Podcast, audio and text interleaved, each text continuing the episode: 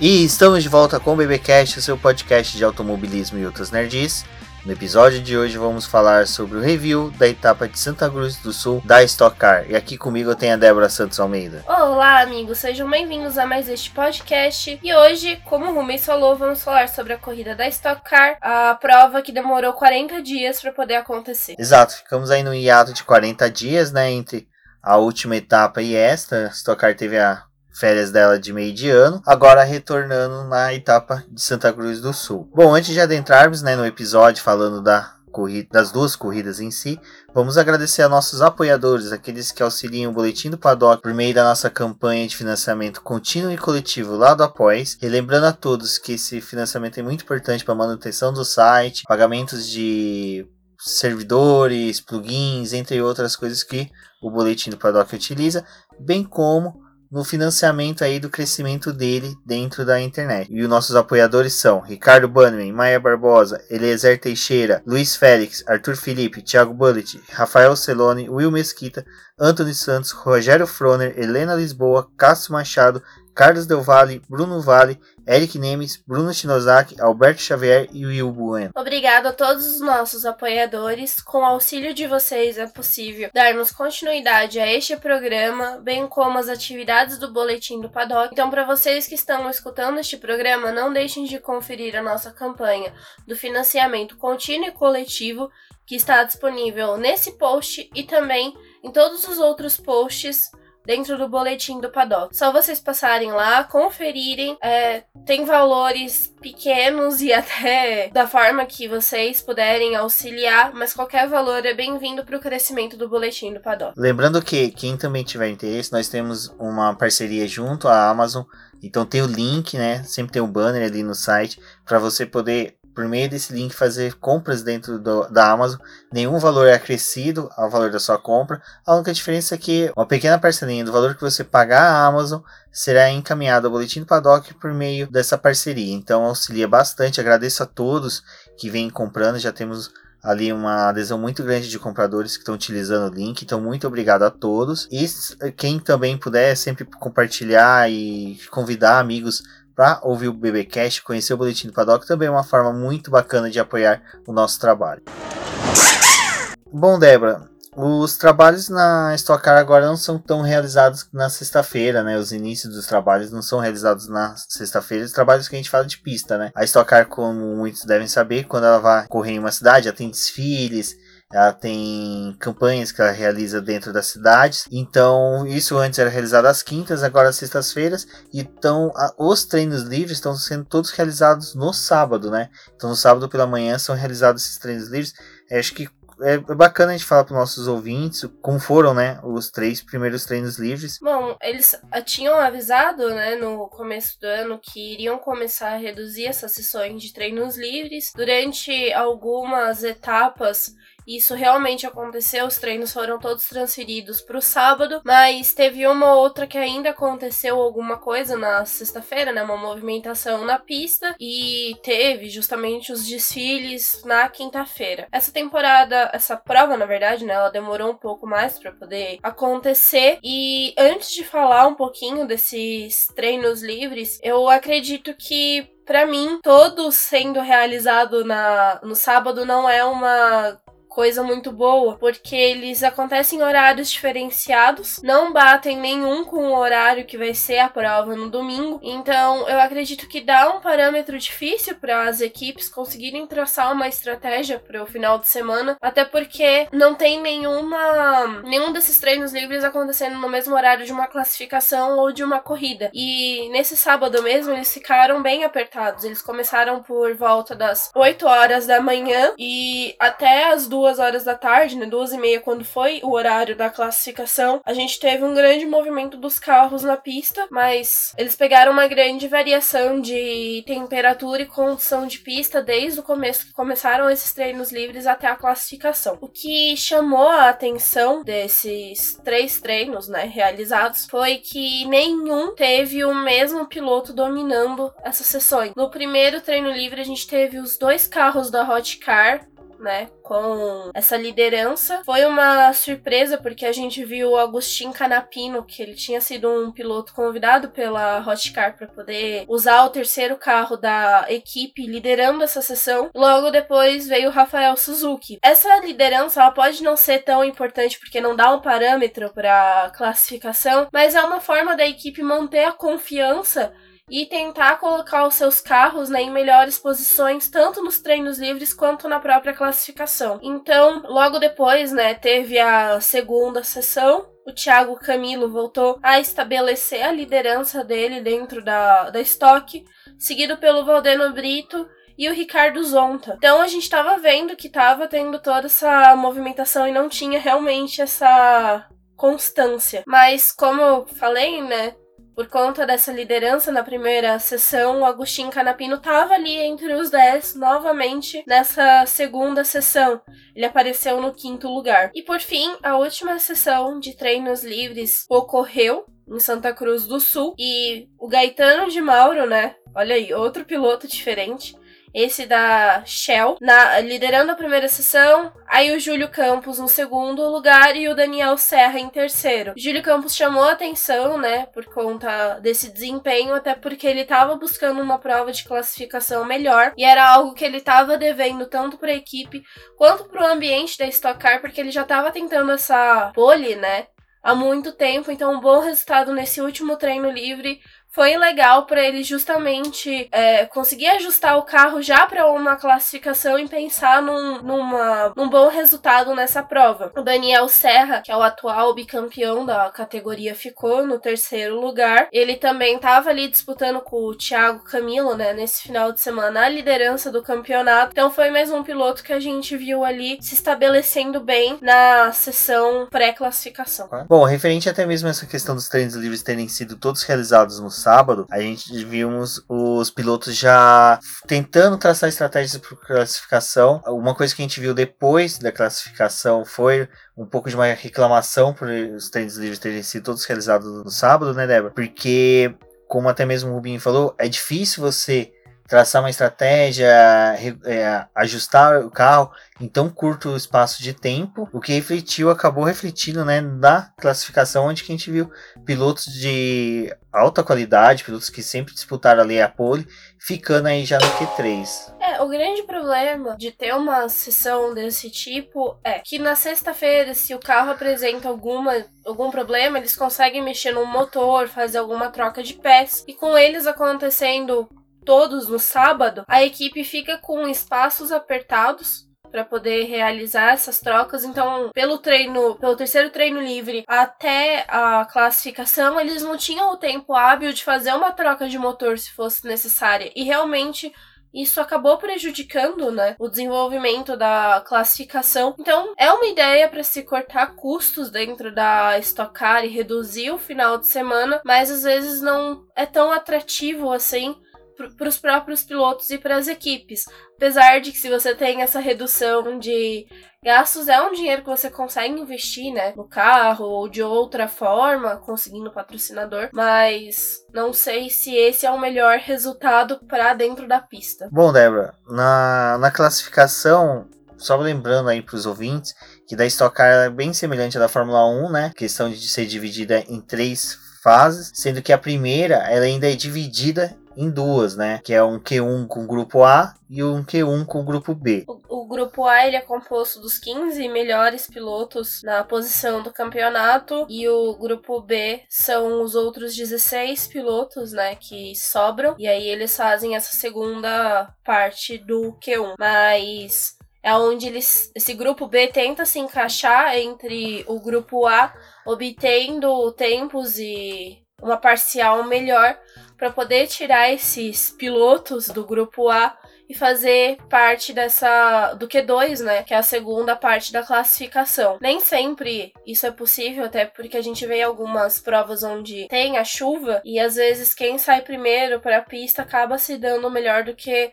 os pilotos que foram na segunda tentativa. Mas nessa prova a gente teve uma boa parcial do grupo B é, entrando, né, encaixando nos resultados do grupo A onde os 15 melhores seguiram para a segunda fase, que é o Q2. Bom, no Q1 a gente não teve os pilotos tentando abusar tanto da utilização dos compostos, até porque o pneu utilizado nessa fase de classificação ele é usado por toda a classificação e também, é, pelo menos na primeira prova da, da Stock Car, porque essas corridas são divididas em duas baterias. Então a gente viu alguns pilotos tentando utilizar que a pista estava quente para poder aquecer os pneus rapidamente e tentar um tempo na melhor volta que eles estavam dando ali na pista, justamente para não ter esse consumo exacerbado, né?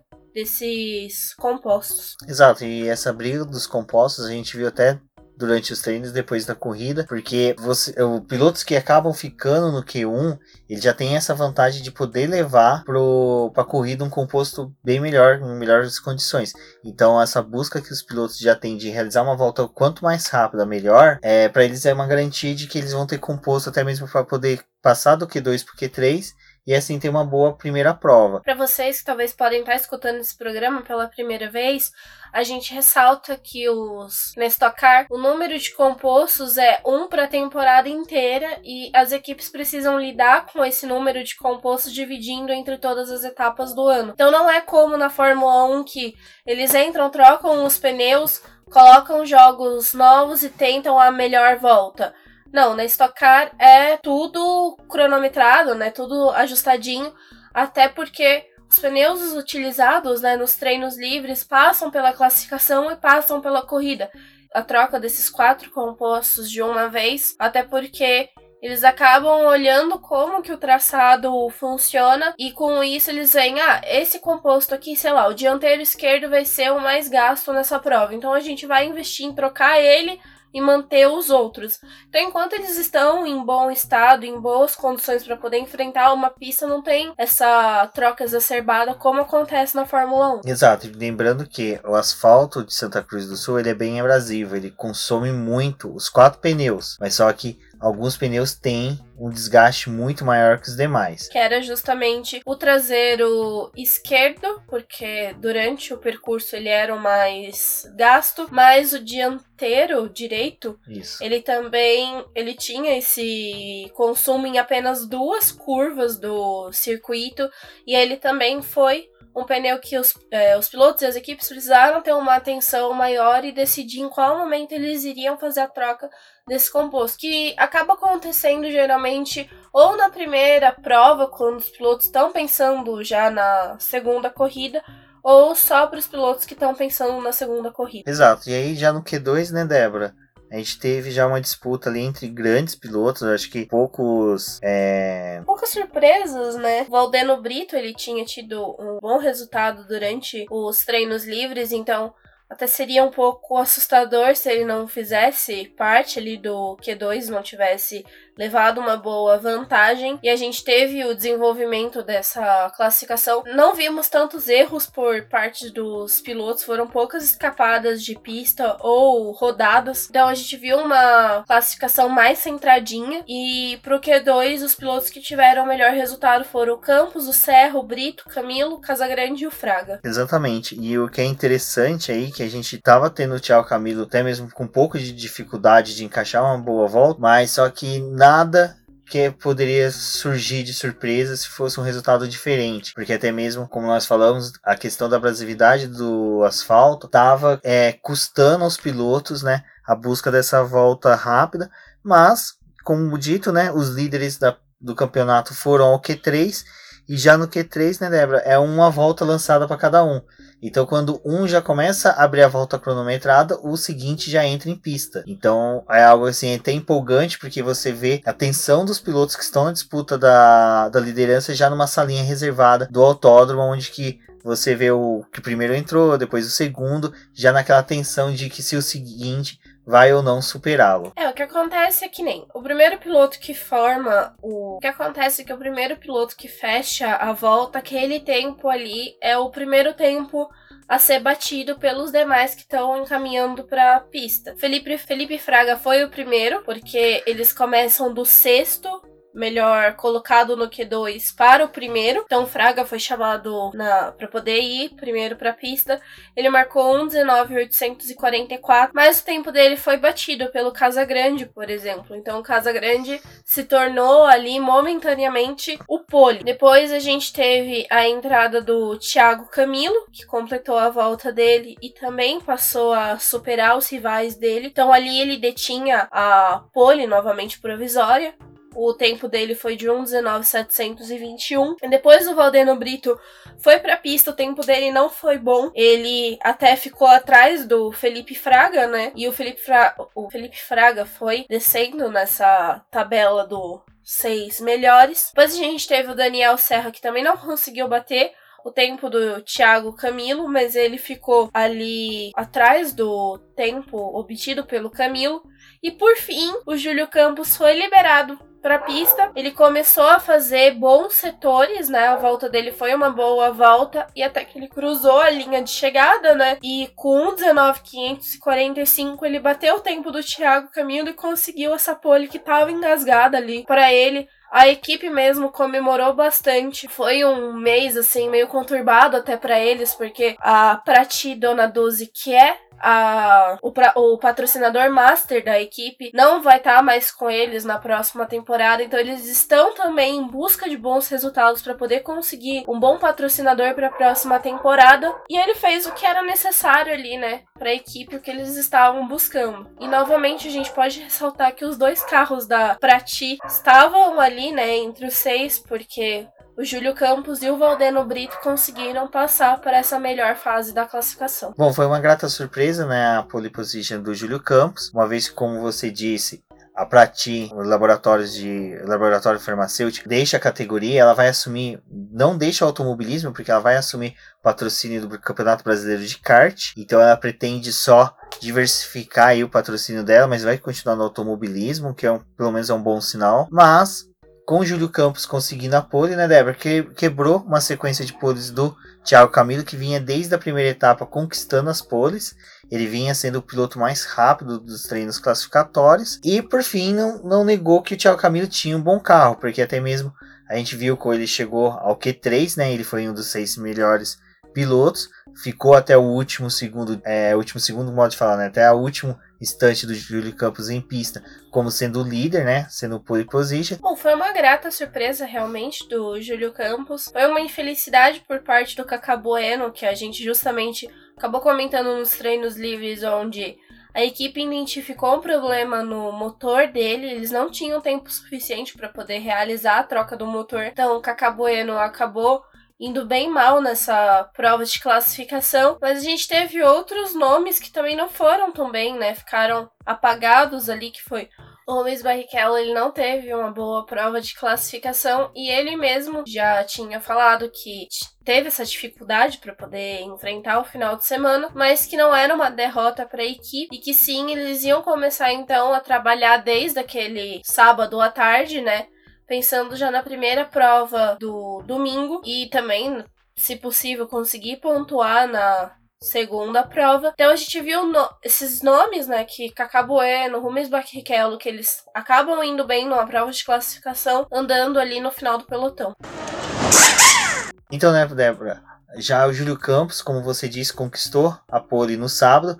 No domingo, ele conseguiu ali se manter líder da prova durante quase toda a corrida, só perdendo a liderança nos pit stop. A largada foi uma largada tranquila, normalmente Stock Car sempre tem uma largada um pouco mais conturbado, mas tirando os pequenos toques porta com porta ali, foi uma largada tranquila. É, a única coisa que você até tinha ressaltado quando a gente estava assistindo a corrida foi que demorou muito tempo para os carros serem liberados realmente para largada, porque eles já estavam quase na metade da reta ali dos boxes e não tinha acontecido a liberação para eles, né, darem seguimento para a prova. Também quando teve, os pilotos mesmo estavam um pouco mais cautelosos ali, até para poder não ter uma queima de largada, até porque a gente já viu, né, em corridas passadas que teve esse problema no início da prova. Foi uma largada bem limpa. As primeiras voltas o pelotão tava ainda bem junto, tinha alguns conflitos ali mais espaçados. Felipe Fraga e o Gabriel Casagrande, eles estavam ali disputando a quarta posição até que nos 33 minutos, né, mais ou menos da prova, houve a quebra do motor do Thiago Camilo. Ele começou a espalhar óleo na pista e como ele estava à frente desses dois pilotos, por exemplo, esse óleo acabou sendo pego pelos pilotos porque estava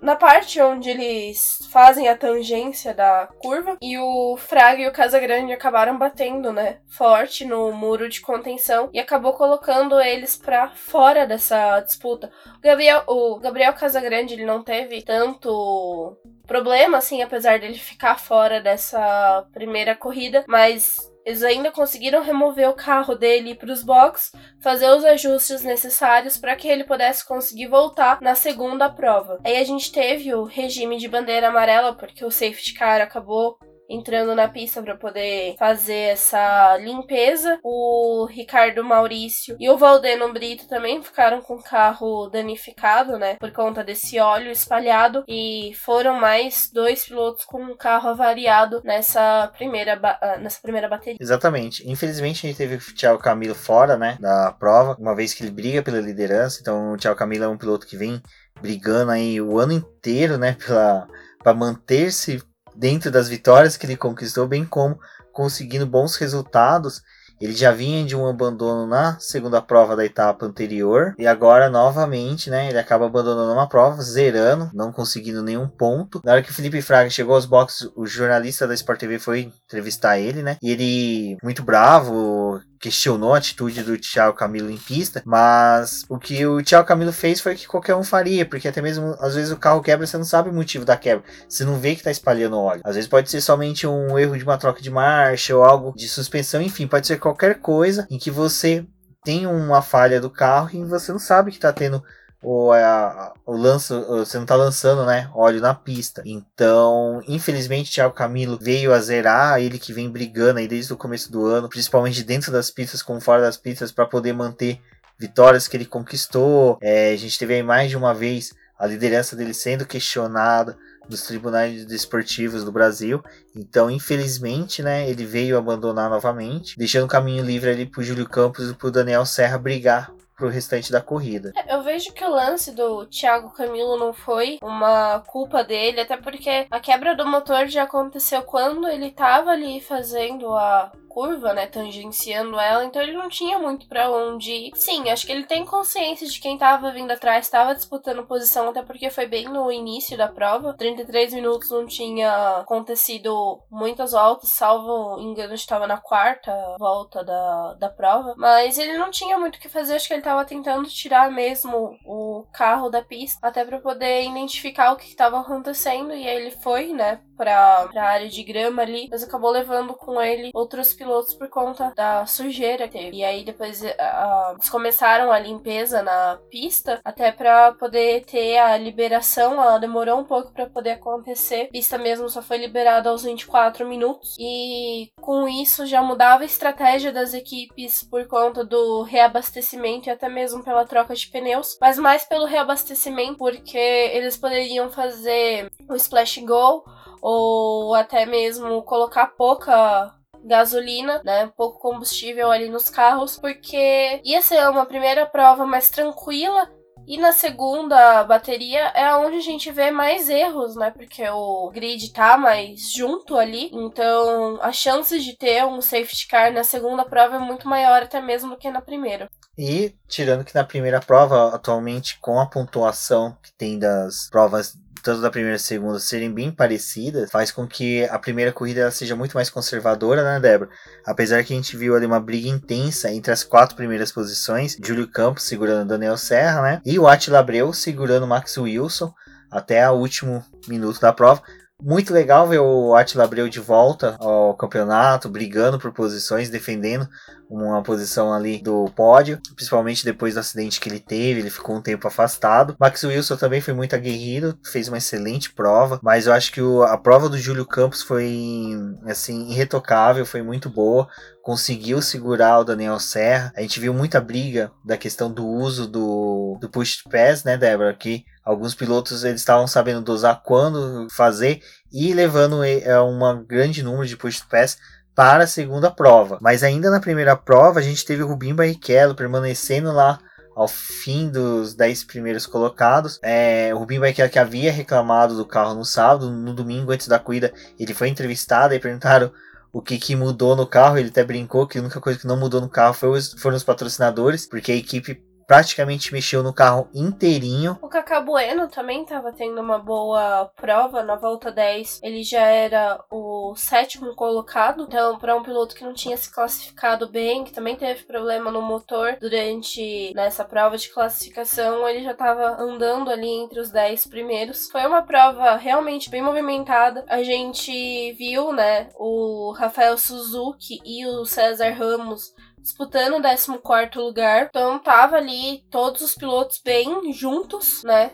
Lutando por essas posições. E até porque Beliscar o décimo lugar significa que você vai conseguir largar na pole, né? Não é realmente uma pole, mas nesse grid invertido na segunda prova. Bom, mas antes da prova acabar, a gente teve a parada nos box. Quando o grid foi reajustado, o Júlio Campos, o Júlio Campos se manteve como líder. O Daniel Serra partiu para a segunda posição, com o Attila Abreu em terceiro e o Max Wills começou a tentar lutar lutar por essa terceira posição, onde ele acabaria se encaixando, né, ali no grid. Atrás, o Barrichello tinha se tornado o nono colocado, com o Lucas Forest na décima posição, e ele foi um dos pilotos que acabou, né, largando na pole para a segunda corrida. Apenas seis pilotos não completaram essa primeira prova, que foi o Alan Condair, o Diego Nunes, o Valdeno Brito, o Gabriel Casagrande, o Thiago Camilo e o Felipe Fraga. E depois a gente teve, né, a paralisação para poder ajustar o grid e aí sim a gente conseguiu partir para a segunda prova. Teve a divulgação do fan push dos seis pilotos mais votados durante essa abertura, né, que a Stock Car dá de uma prova para outra. Exato, até mesmo seis vencedores, né, Débora, foram o Agostinho Canapino, que desde que ele foi anunciado como o piloto do terceiro carro da equipe Hotcar, teve uma grande campanha nas redes sociais. Então, quando foi que a gente descobriu quem era ele, é um piloto muito bacana, gostei de. Eu mesmo já tô seguindo ele em todas as redes sociais, porque ele parece ser um piloto muito gente fina, né? É, foi muito caloroso com os repórteres que foram entrevistar ele. Então, torce, torcemos para que ele retorne, né?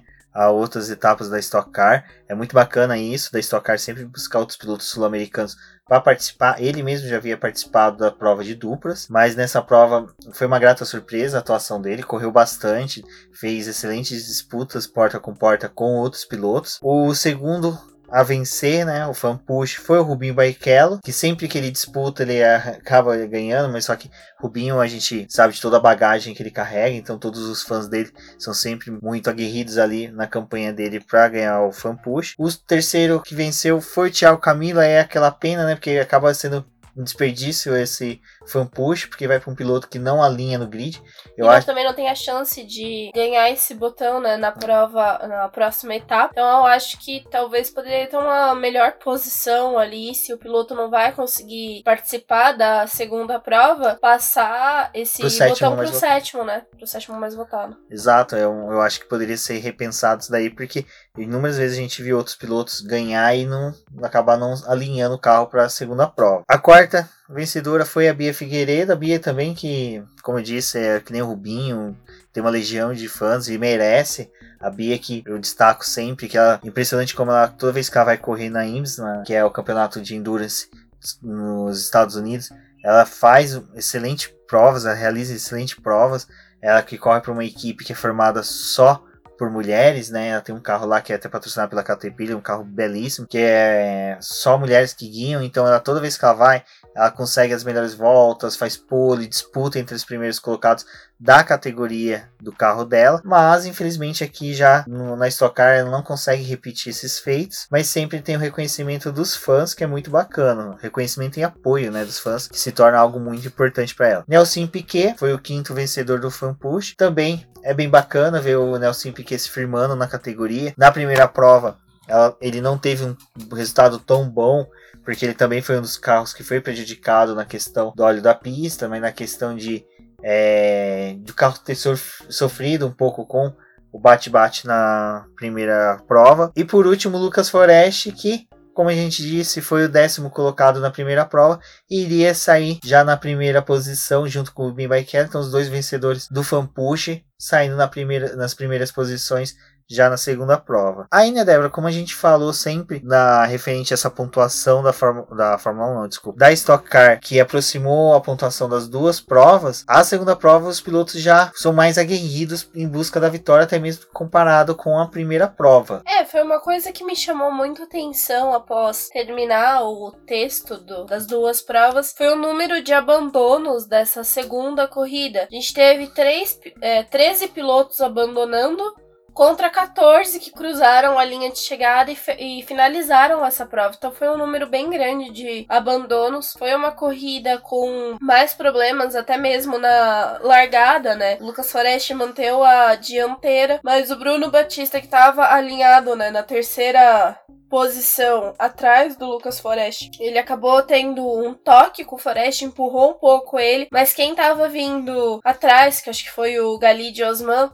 acabou dando uma levantada no carro do carro no carro do Bruno Batista, onde o carro dele ficou até um pouquinho assim de lado, né, desalinhado. Já tava tendo aquele bolo ali. Aí a gente pode até falar que foi praticamente um big one ali, porque vários pilotos acabaram sofrendo com batidas e foi um efeito meio que de cascata. Gabriel Casagrande não tava no final de semana dele porque o carro dele ficou ali completamente destruído nessa, nessa segunda prova. Rafael Suzuki, que tinha sido um piloto, estava ali lutando por posição na primeira prova, tinha tido um bom final de semana. Também teve avaria no carro. O Abreu rodou na pista também, foi complicado ali. Marcos Gomes precisou ir para os boxes porque ele tinha perdido o capô do carro com as é. batidas.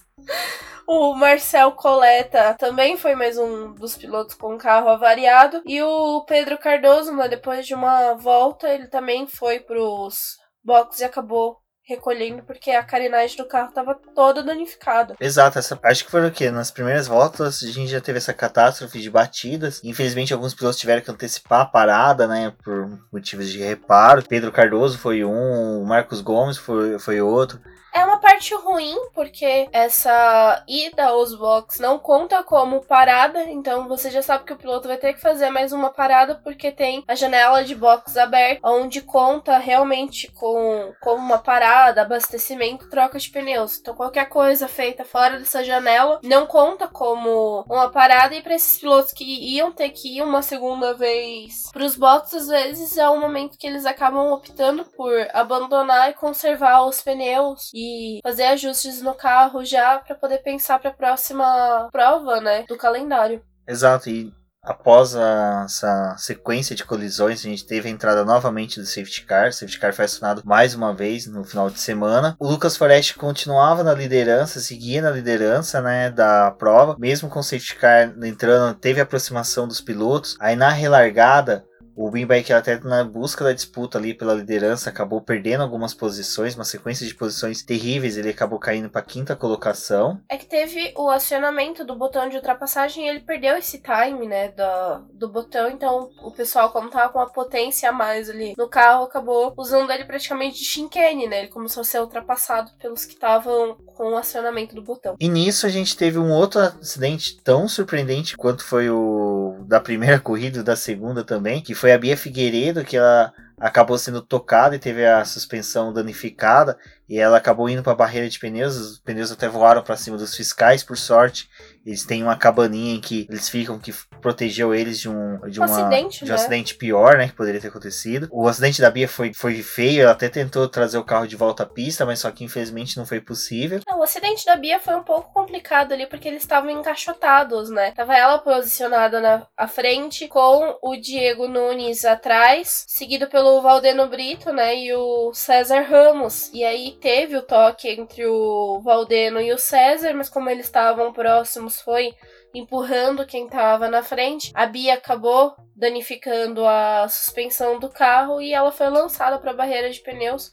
Eles também tiveram consequência com essa batida e novamente a gente teve mais uma paralisação na prova porque o safety car entrou mais uma vez na pista para poder é, ter a remoção dos carros e fazer aquela limpeza na pista. E só na volta 7 a gente teve novamente a relargada. Exatamente, com Lucas Forest, né? Rubinho Barrichello, seguido por Galide Osman, Max Wilson, na liderança da prova. E agora, né, Débora, a gente tem já a questão do. Como a gente disse, né?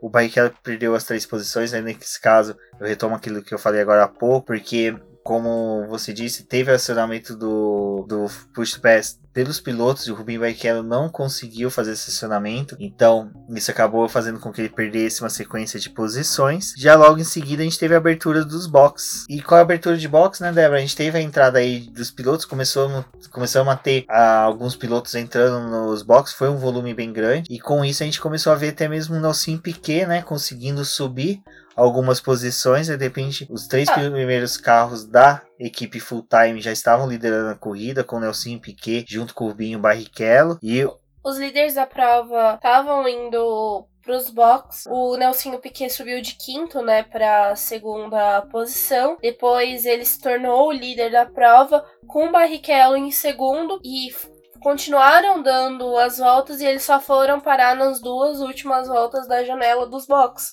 O Barrichello foi chamado primeiro, logo depois o Piquet foi e a gente teve a reorganização do, do grid pós paradas e lá pela volta 20, Navarro tinha se tornado o líder seguido pelo Ricardo Maurício, Galide Osman, o Piquet era o quarto colocado com Guga Lima, Pedro Cardoso, Júlio Campos, Daniel Serra, Cacá Bueno e o Max Wilson. Nisso, é, antes da, da parada dos box, o Agostinho Canapino, piloto da Hotcar, teve que abandonar a prova. Ele teve problemas. E o Lucas Forest, quando ele tava nos box, o carro dele apagou. A equipe não conseguiu fazer o acionamento do motor, né, para ele poder retornar para a prova. Por conta disso, ele tinha perdido a liderança da corrida. e abandonava a prova, infelizmente, vinha consistente na liderança, como havíamos dito, né? O Denis Navarro, que liderou a prova, foi bem bacana, porque ele é um piloto que está seis anos na categoria e busca a primeira vitória, então ele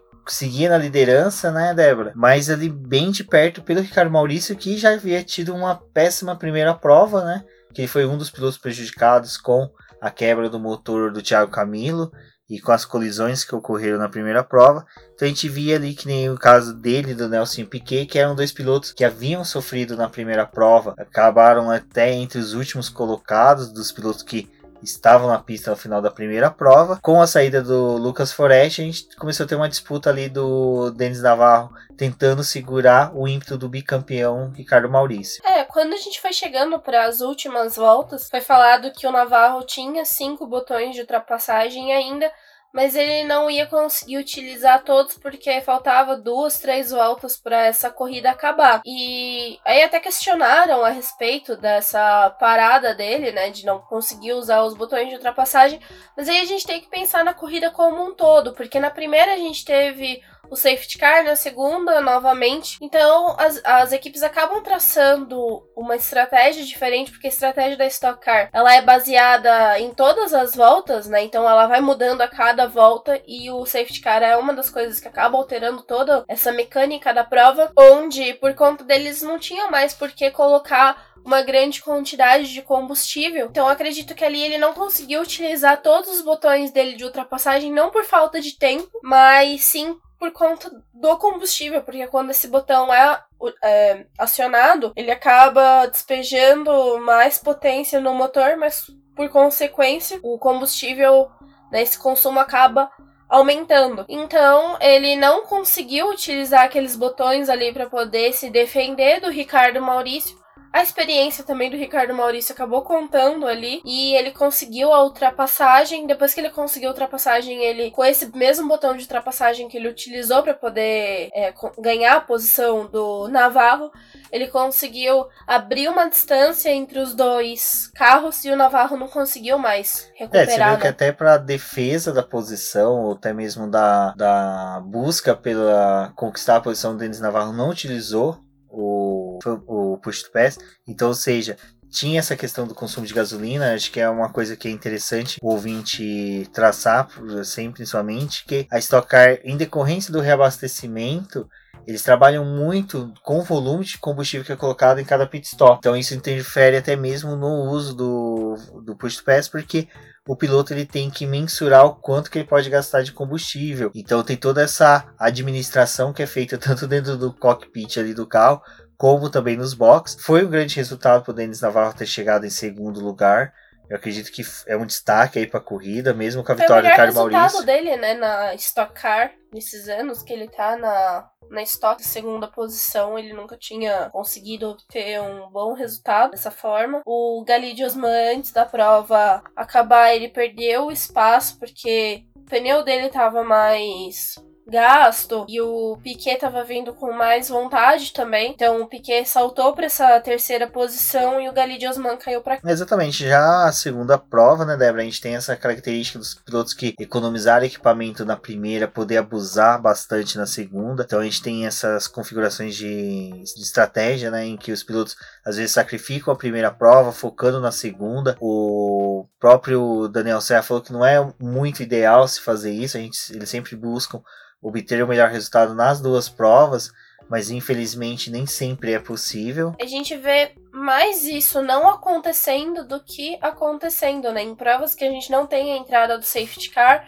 geralmente os líderes da primeira corrida eles acabam indo muito mal na segunda porque o carro já está bem danificado, eles já utilizaram bastante os botões de ultrapassagem mas foi uma boa corrida até para os dois, porque o Júlio Campos terminou na sexta posição e o Daniel Serra em sétimo, então eles foram os maiores pontuadores da, tem, dessa corrida. E o Daniel Serra já tinha assumido a liderança na primeira corrida e ele, com essa questão dos pontos, ele conseguiu ampliar a, a distância dele, né, pro Thiago Camilo na, no campeonato. Exatamente, partindo, né, Débora, que o Barrichello não teve um bom desempenho também na segunda corrida. O Barrichello foi um piloto que sofreu bastante com o carro neste final de semana, então fez com que o, ele não pontuando tão bem, o Daniel Serra conseguindo assumir a liderança do campeonato eu acredito que o Daniel Serra ele tá bem mais tranquilo agora, né, com a liderança do campeonato. E falando de liderança do campeonato, né, Débora? O Thiago Camilo, que de líder, ele caiu para quinta colocação, perdendo aí a liderança e também despencando na tabela de, de, classificação. O Daniel Serra liderando com 161 pontos, né? Mesmo tendo uma corrida um pouco fraca ali na segunda prova e conseguiu ponto suficiente para assumir liderança. Mas eu acredito, né, Débora, que agora temos muito ainda campeonato pela frente, temos provas que serão bem decisivas para o campeonato. E como você disse, né, a vitória do Ricardo Maurício colocou ele novamente na briga pelo campeonato. E como a gente disse no começo do, do campeonato, nos primeiros BBcast falando desse, dessa temporada, Ricardo Maurício é um bicampeão, então ele retorna para a RC competições para a equipe que o Daniel Serra já vinha assumindo ali a liderança entre como piloto líder da equipe. Então o Ricardo Maurício ele vem em busca do tricampeonato, então vai ser bacana que a gente vai ter uma briga ali de dois pilotos que querem atingir o tricampeonato. Agora são 20 dias para corrida em Campo Grande. Ela é a corrida que vai é, anteceder a prova do milhão em Interlagos. Então a gente vai para Campo Grande, né? Com uma grande expectativa. O Cacabueno é o piloto que tem duas vitórias no circuito e a gente espera, né, que o Thiago Camilo, mesmo com o resultado ruim desse final de semana, ele cons consiga, né, recuperar Até porque ele tava em uma boa fase, e eu acho que isso não, não é algo que deve é, comprometer o campeonato dele, mas é necessário que ele consiga retomar a boa atividade nas próximas provas, até para poder voltar ali pro páreo, né, para essa disputa da, do campeonato desse ano. É, exatamente, principalmente porque quem está à frente dele no campeonato é o Daniel Serra, que lidera com 61 pontos, Ricardo Maurício, que pulou de terceiro para segundo no campeonato com 140 pontos. Rubinho Barrichello tem 137. Júlio Campos com a vitória de hoje conseguindo a quarta posição com 135 pontos. A gente vê, né, como que a Stock Car é bem movimentada, porque o resultado de não pontuar em duas provas acaba dando uma boa mexida no campeonato. E a diferença, né, dele pro Serra ficou até que grande, né? 160 pontos é bastante, né? O primeiro colocado da categoria. Exatamente, então agora cabe aí o Thiago Camilo é, buscar bons resultados nas demais provas. Acredito que é possível ele buscar novamente a liderança do campeonato. Vamos torcer. Próxima etapa em Campo Grande. Fiquem ligados no boletim do Paddock. Como sempre, na semana da corrida a gente, nós apresentamos preview, né? Entre outros textos referente à categoria, uma categoria que gente, nós gostamos bastante. Então, convidamos aos ouvintes do BBcast, se não acompanham de acompanhar as provas. E fica novamente, né, Débora, agora finalizando o nosso programa, lembrando que os dois reviews das duas provas estão no site do Boletim do Paddock, então vocês podem relembrar a corrida. Quem também quiser assistir a Stock Car, a Sport TV transmite novamente as corridas em reprises. O site deles apresentam também excelentes vídeos com highlights da, da etapa, né? Então fica um convite aí vocês para conhecer e acompanhar cada vez mais a categoria. Referente ao boletim do paddock, sempre aqueles recadinhos da paróquia do final do BBcast, convidando a todos a conhecer nossa campanha coletiva e contínua lá no Após. os valores do Após auxiliam também nós a buscarmos a, a, fazer a cobertura das etapas da Stock Car, que nem vai ter a corrida do milhão, então nós buscamos sempre fazer uma cobertura aí bem bacana para vocês junto à Stock Car. Recomendo a todos também acompanhar quando tiver corrida da Stock Car os comentários nossos e nossos tweets nas redes sociais pela hashtag Stock Car no BP. Eu sou o Rubens Gomes Passos Neto. Agradeço a todos por terem ouvido o nosso programa e acompanhar a Fórmula 1 estocar entre outras categorias pelo nosso site. Um forte abraço a todos e até a próxima. Não deixem de conhecer a nossa página no Instagram, que é Boletim no Paddock. Só vocês procurarem por esse user que vocês encontram. Também como Boletim no Paddock no Facebook, onde a gente tem as postagens e a concentração dos nossos posts lá. Conversem com a gente através do Twitter.